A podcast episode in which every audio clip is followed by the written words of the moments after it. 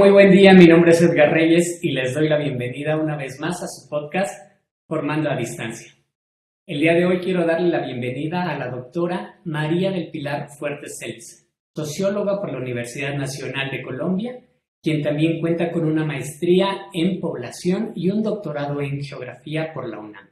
Sus principales líneas de investigación son la geografía de la violencia, el narcotráfico y la migración, y de igual manera la organización de los terrenos urbanos.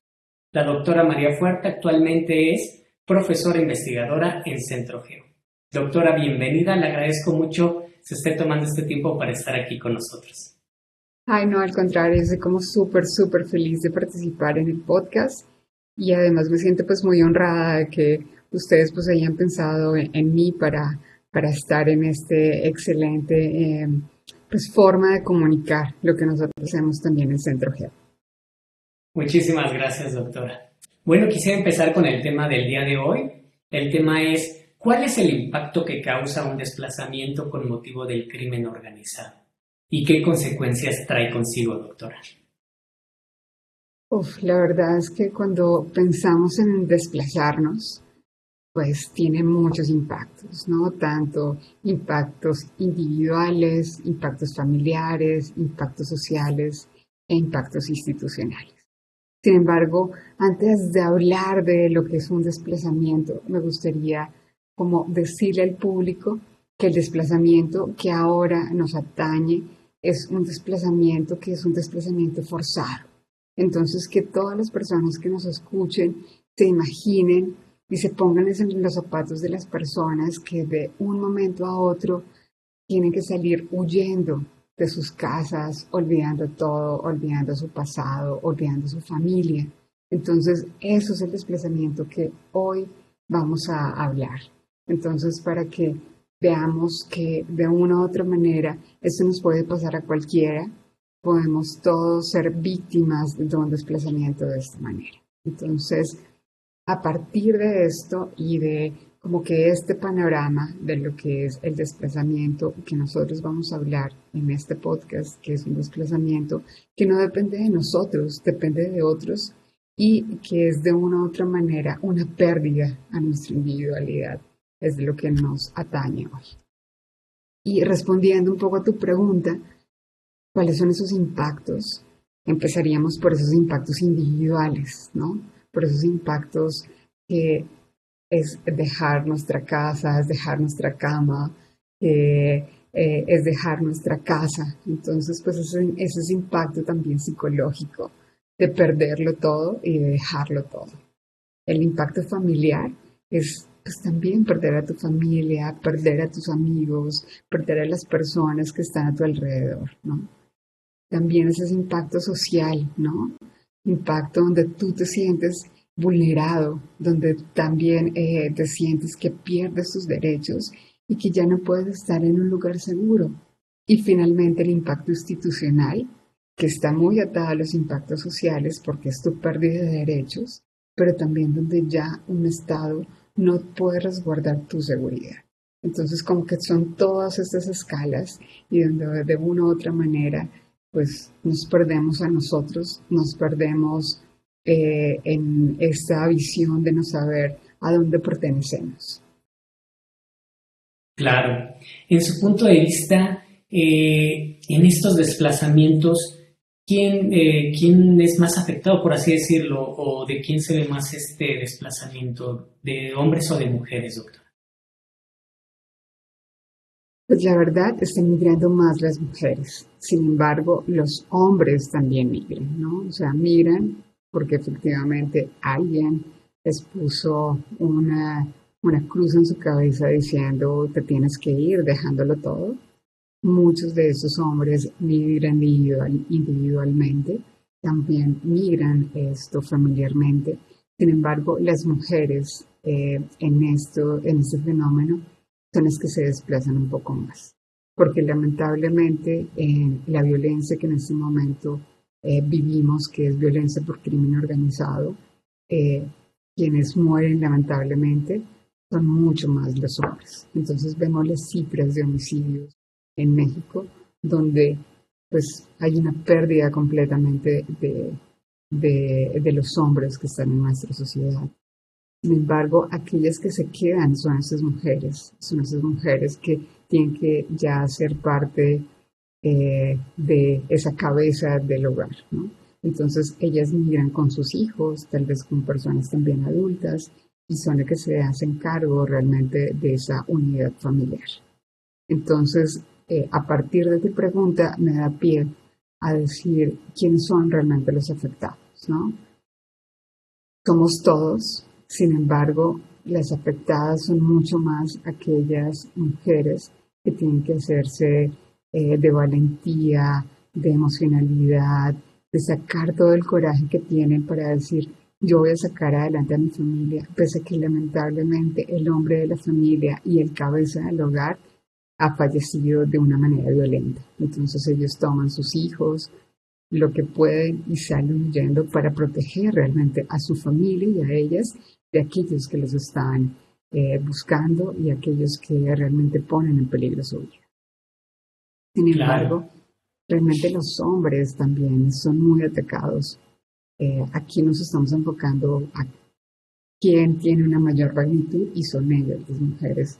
Sin embargo, pues tampoco nos podemos olvidar de, de aquellos hombres que tienen también que dejar su familia y tienen que separarse realmente de su familia para protegerlos y salir huyendo. Claro. Regresando un poquito a ese contexto de, estos riesgos ¿no? que, desafortunadamente enfrentan las mujeres, porque sí, como tal, la parte de, del hombre, eh, de, todo esto que nos comenta, ¿no? de, todo lo que tiene que pasar para que el desplazamiento o qué es lo que le pasa a un hombre en todos estos desplazamientos por parte del crimen organizado. Pero regresando a esa parte de, lo, de, las mujeres, entiendo que existe también muchísimo riesgo tanto de las personas afectadas, pero ¿cómo o qué se sabe de la participación también de las mujeres dentro de este, de este fenómeno ¿no? de desplazamiento en cuanto al crimen organizado? Perfecto.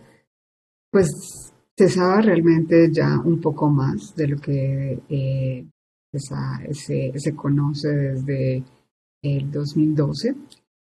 Es necesario también decirle a la audiencia que lamentablemente en México, eh, desde el 2012, cuando el presidente Felipe Calderón, eh, cuando tomó posesión, dijo, vamos a hacer la guerra contra el narcotráfico, empezó realmente una violencia directa directa contra los carteles, una violencia donde realmente los militares salieron de sus cuarteles y dijeron vamos a tener que hacer parte de una querella de la sociedad y realmente del Estado hacia esos, esas organizaciones del crimen organizado.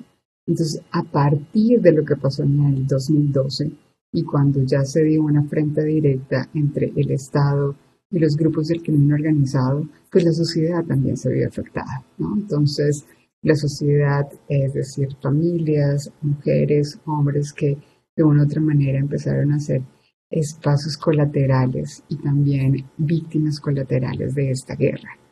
Entonces, a partir de ellos, muchos eh, dijeron, pues tenemos que protegernos, otros dijeron, tenemos que irnos, tenemos que huir, esto desplazándose a diferentes lugares dentro de México y fuera también de México. Y eh, también, lamentablemente, las mujeres estuvimos dentro de esa colateralidad, ¿no? Eh, porque empezaron a tener posiciones diferentes, ¿no? A partir de supervivencia, a partir de que dentro del hogar alguien tuvo que irse a ser parte del crimen organizado o tomó la decisión de ser parte del crimen organizado y ellas pues estaban detrás también de sus esposos, de sus hijos y pues alguien que estuviera en la familia eh, dentro de las organizaciones. Entonces lo que se sabe es que las mujeres han tenido que ir rolando diferentes, eh, dando pues diferentes pasos para tomar diferentes roles, ¿no? Unos eh, algunas autoras dentro del feminismo lo han dicho que es la objetivación también de la mujer, ¿no? Entonces dicen, la mujer siempre está acompañando al hombre, entonces está eh, con esa posición de vulnerabilidad de madre, esposa y no activa dentro del crimen organizado y que va acompañando. Otras también eh, han, autoras nos han dicho que no simplemente es el papel del acompañamiento de las mujeres dentro del crimen organizado, sino que ya han empezado a tomar una posición un poco más activa a partir de tomar roles directos como jefes de cuadrilla o jefes de, organizaciones locales o nacionales directas, ¿no? por eso tenemos también la, el famoso caso de la Reina del Sur, ¿no? Entonces, donde ella, y, yo creo que sí lo narra muy bien el, esta, esta novela, que realmente es, eh, y tuvo mucho impacto no solo en, México, sino también afuera, pues dando como una descripción de todo lo que ha tenido que pasar la, la mujer dentro de las organizaciones del crimen organizado, ¿no? A veces, pues sí, como acompañante, y posteriormente ya como para proteger su vida tiene que tomar otro rol, ¿no? Sin embargo, también pues hay esos bemoles, ¿no? Que no siempre llegan a ser estos jefes de organizaciones, sino que están en el medio, ¿no? Y eh, lamentablemente, esto sí tenemos casos eh, y datos del último periodo donde hay un aumento del número de mujeres que han sido detenidas por eh, crímenes de esta naturaleza, ¿no? Y que son crímenes eh, donde ellas pues están purgando penas bastante fuertes, ¿no? Y que es básicamente por asociación eh, criminal o también por eh, crímenes que tienen que ver con, con lesiones a la salud pero han subido en los últimos años, ¿no? Pero creo que también es importante decirle a la audiencia que es también a partir de ese contexto, ¿no? Ese contexto de violencia, donde también a partir de ese contexto, pues creas otro, em, otra amalgama de pues la comunicación con la sociedad, también con la comunicación con la familia y cómo te vas involucrando de una u otra manera pues en una acción de guerra, ¿no? A veces para salir adelante, a veces porque te toca hacerlo y a veces también porque te obligan a desarrollar diferentes actividades. Sí, claro. sí, entiendo, es, es como parte del resultado de lo mismo, ¿no? Sí, doctora. Y en, y en, este caso, regresando un poquito o quitando esta parte de la individualidad, ¿no? como, como familia o como el marido, como la esposa, pero en este caso, a grandes rasgos, o cómo el crimen organizado afecta como tal a una comunidad. Uf, lo afecta de muchísimas maneras. Eh, también, si lo pensamos en diferente orden, esto, pues individual porque pierdes tu seguridad, ¿no? Eh, porque ya no hay un estado donde hay reglas claras y eh, tú sabes qué es lo que tienes que hacer o realizar. No, cuando llega realmente el crimen organizado en la comunidad, pues ya no sabes, ¿no? Ya hay otro orden, entonces ya no sabes qué comunicar, ya no sabes cómo comportarte, esto no sabes si realmente también tu, tu patrimonio puede estar en riesgo, porque a veces te pueden decir, bueno, aquí está en una extorsión y si no sigues pues mis patrones de extorsión, pues o te mato, entonces por eso decides irte, ¿no? En los mejores de los casos, ¿no? Entonces afecta muchísimo, ¿no? O sea, en términos de sentirse seguros, eh, de relacionarse también con otros, de sentir también tranquilidad de hablar con otros, ¿no? Porque ya no sabemos eh, si algo de lo que nosotros comunicamos, opinamos o decimos eh, nos puede poner en riesgo.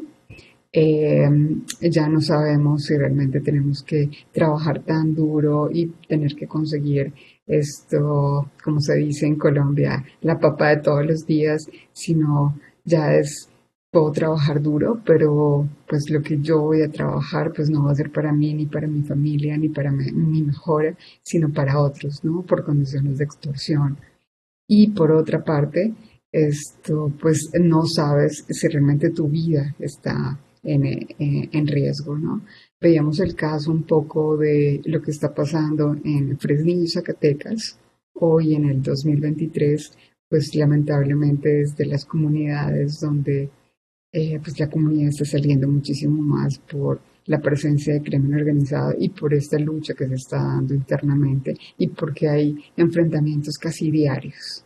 Entonces, imagínate tú esto que estabas acostumbrado a salir de tu casa hasta los domingos viendo eh, los pajaritos en el parque, pues ya no lo puedes hacer, ¿no?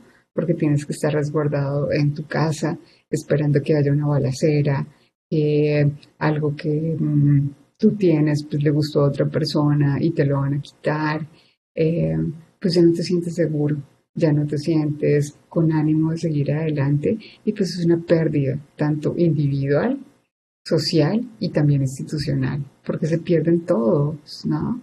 Eh, ya no sabemos eh, quién es bueno o quién es malo, esto eh, ya no sabemos cómo comunicarnos con los vecinos, hay pérdida también de solidaridad y tampoco pues nos podemos ir a las instituciones porque están coartadas, ¿no? Entonces, si estamos mal y tenemos un conflicto, ya no sabemos a quién acudir. Entonces hay una pérdida en todos los aspectos y también hay una pérdida de tranquilidad. Claro. ¿Considera que, realmente se está haciendo algo por apoyar a estas personas que se están desplazando? Yo creo que se están haciendo esfuerzos, pero lamentablemente los esfuerzos no son tan eh, consolidados. Eh, desde el 2007 y se viene trabajando con la ley de víctimas, eh, donde la ley de víctimas empezó realmente como una posibilidad de ayudar realmente a las mujeres y que empezó como una ley para ayudar a las mujeres que estaban teniendo problemas eh, con relaciones de pareja, que también es un flagelo que, que vivimos constantemente ¿no? de México y, y muchas partes del mundo pero poco a poco esta ley de víctimas, sobre todo en el 2012 que empezó pues esta guerra directa contra el narcotráfico, eh, se empezó a transformar, ¿no? Entonces ya efectivamente empezamos a decir em, qué hacemos con esas personas que están desplazadas, ¿no? Pero realmente aún no existe ni el concepto en términos jurídicos de lo que es el desplazamiento interno por crimen organizado o un desplazamiento forzado. Básicamente lo vemos como eh, personas deben ser refugiadas, es decir, que no tenemos eh, una ley que cobije realmente este, este fenómeno en términos de eh, aquellos que se ven forzados a salir de sus hogares porque su vida está en peligro y no pueden cruzar la frontera o no quieren cruzar la frontera o no desean eh, cruzar la frontera de nuestro país para irse a otro lugar, entonces se quedan aquí. Pero no lo sabemos, ¿no? O sea, no sabemos, por un lado, ni quiénes son, porque no estamos teniendo cifras oficiales del desplazamiento forzado interno que existe en México. Y por otro lado, pues no existe realmente esa em, Em, ese concepto jurídico. Entonces, si no tenemos tampoco un concepto jurídico, no tenemos leyes directas para tener una visibilización de realmente el fenómeno. Por otra parte, eh, creo que em, a partir de el censo del 2020 que tuvimos en nuestras manos, es la primera vez que estamos haciendo un esfuerzo en captar cuál es la población que realmente se está moviendo por estas causas en México.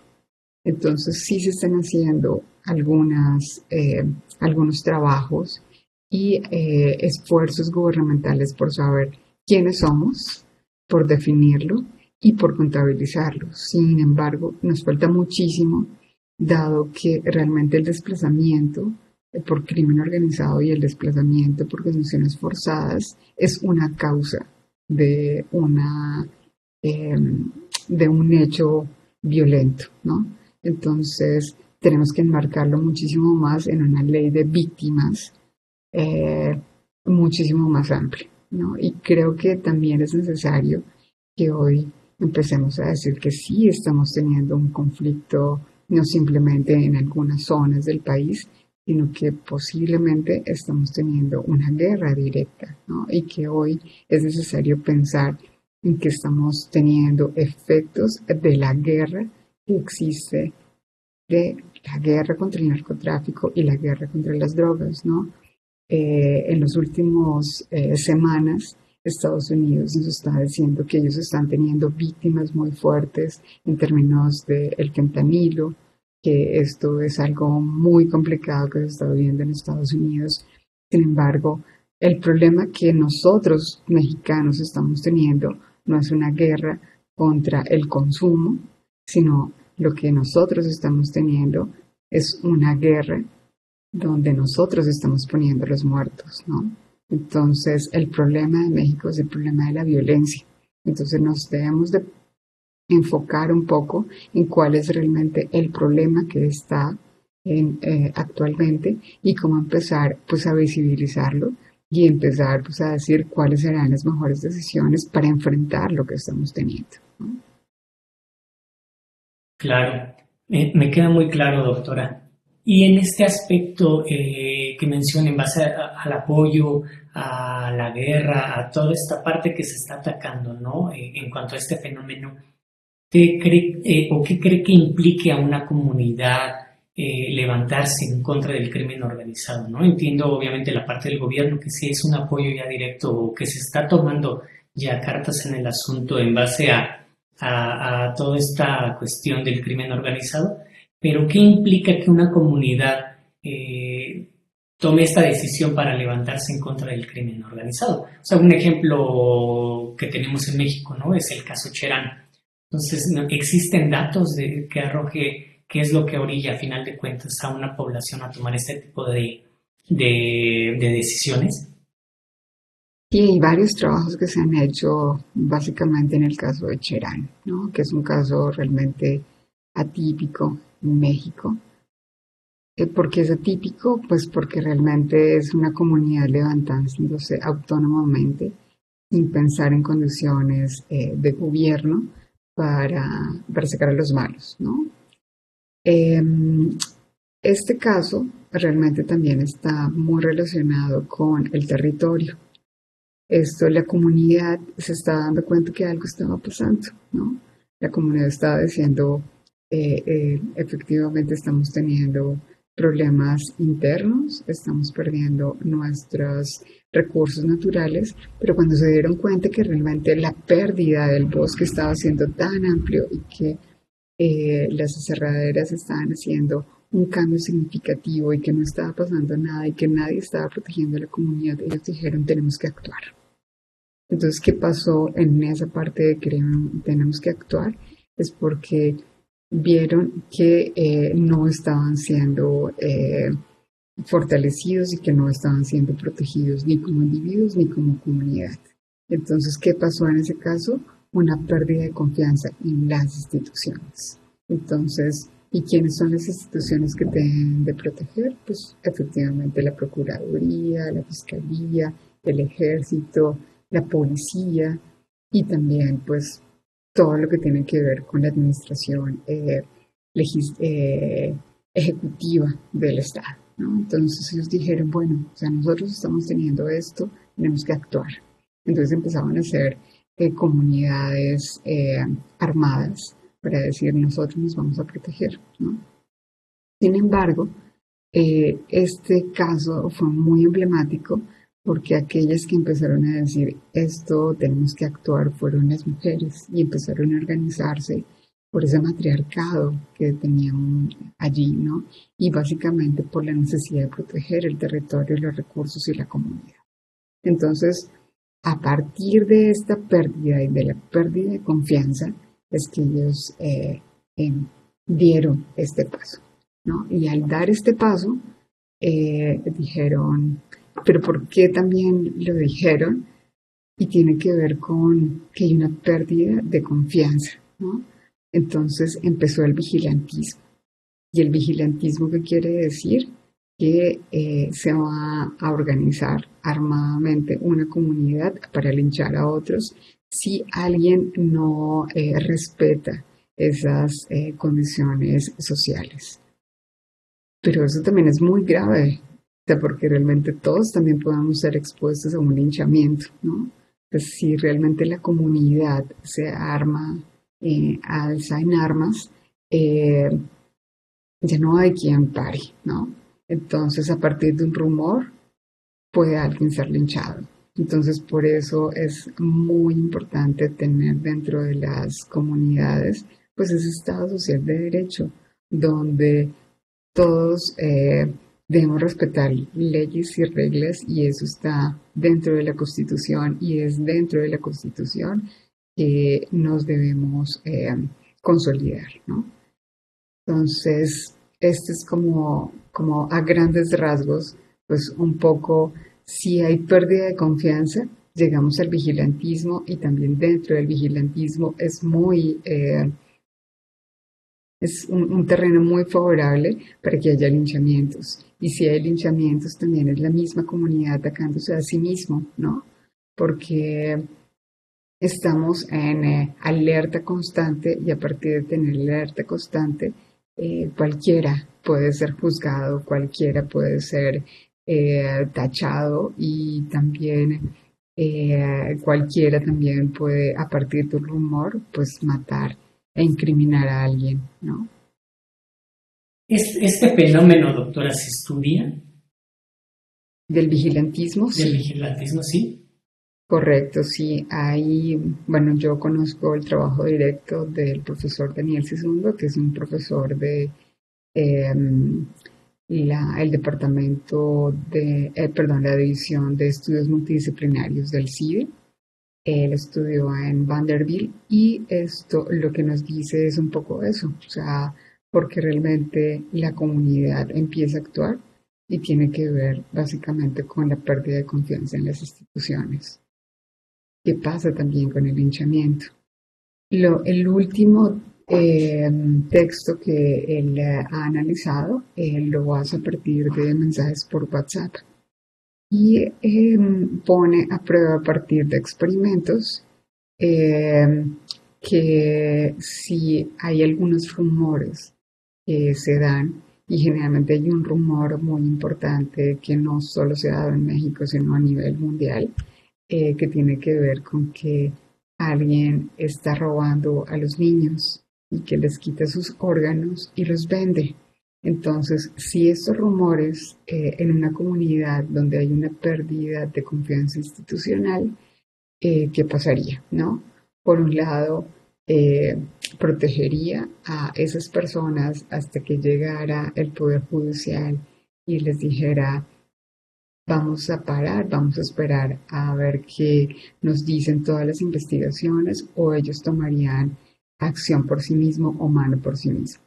Entonces él pone a prueba todos estos estas facetas y eh, dice hasta dónde, ¿no? Eh, si estás expuesto a este rumor, eh, ¿qué puedes hacer, ¿no? Y qué deseas más bien hacer, ¿no? Entonces, sí, se estudia, y es un fenómeno, la verdad, bien interesante, porque si hay una pérdida realmente de, confianza en las instituciones, pues hasta dónde podemos llegar como sociedad y como individuos para proteger realmente nuestra seguridad. Y lo que nos muestra y lo que nos dice eh, la evidencia es que podemos llegar hasta matar a otros, ¿no? Y, y eso lo que significa es que si no tenemos claro eh, pues esas reglas de juego y sabemos que no podemos llegar a esos casos, hasta nosotros podemos llegar a ser pues víctimas, a veces como perpetuadores o a veces como víctimas eh, directas, ¿no? Claro, doctora, qué tema tan más, tan más, tan más eh, delicado hasta cierto punto, obviamente, pero es bastante interesante le quisiéramos eh, poner más tiempo a este podcast, nos podemos alargar de aquí muchísimo más tiempo. Eh, esperemos escucharle en, algún, en alguna otra ocasión y agradecerle principalmente. No, al contrario, la verdad, creo que es un tema que lo que deseamos es visibilizar, ¿no? Que realmente las, eh, lo que estamos pasando cotidianamente no simplemente se queda en aquellos que son lamentablemente los muertos, sino que también hay personas que pueden convertirse en perpetuadores. Por otro caso, también hay mujeres que lamentablemente hoy se encuentran en sus hogares sin poder decir quiénes son, porque están desplazadas, qué fue lo que pasó con su familia y que también pueden ser doblemente victimizadas, ¿no? Un lado porque algunos van a decir, ah, se lo merece porque eligió mal con quién estar, y otros porque pues no puede decirlo eh, porque alguien la está buscando. Entonces, eh, me gustaría que también la audiencia supiera que todos podemos estar en ese lugar y que hay lamentablemente muchas mujeres eh, que no pueden decir mucho de lo que tienen que vivir y lo que cotidianamente tienen que eh, llevar en sus espaldas, ¿no? Entonces, que pensemos eh, que no tuvieran la culpa, que efectivamente eligieron en su momento mal, pero que ellos no tienen por qué estar cargando pues cosas que realmente no cometieron, ¿no? Entonces que nos demos la oportunidad también de sociedad como pensar no solo en un perdón, sino también en una reivindicación y que la historia no se nos olvide, ¿no? Sino que tenemos que pensar en una condición distinta de seguir adelante en una condición violenta como la que estamos viviendo, pero que podemos hacer algo distinto como sociedad para salir adelante. Perfecto, doctora. Le agradezco muchísimo nuevamente el tiempo y esperemos eh, escucharla nuevamente. Le agradezco mucho. Muchísimas, gracias, Edgar, y, muchas gracias también a la audiencia. Y por favor, cualquier cosa que ustedes necesiten, siempre nosotros estaremos abiertos en Centro Geo eh, para seguir adelante. Muchísimas gracias, doctora. Eh, un gusto haberlos tenido a todos ustedes nuevamente en nuestro podcast. Eh, les recuerdo, nos sigan en nuestras redes sociales y estamos aquí para ustedes. Hasta luego. Gracias, doctora. Hasta luego.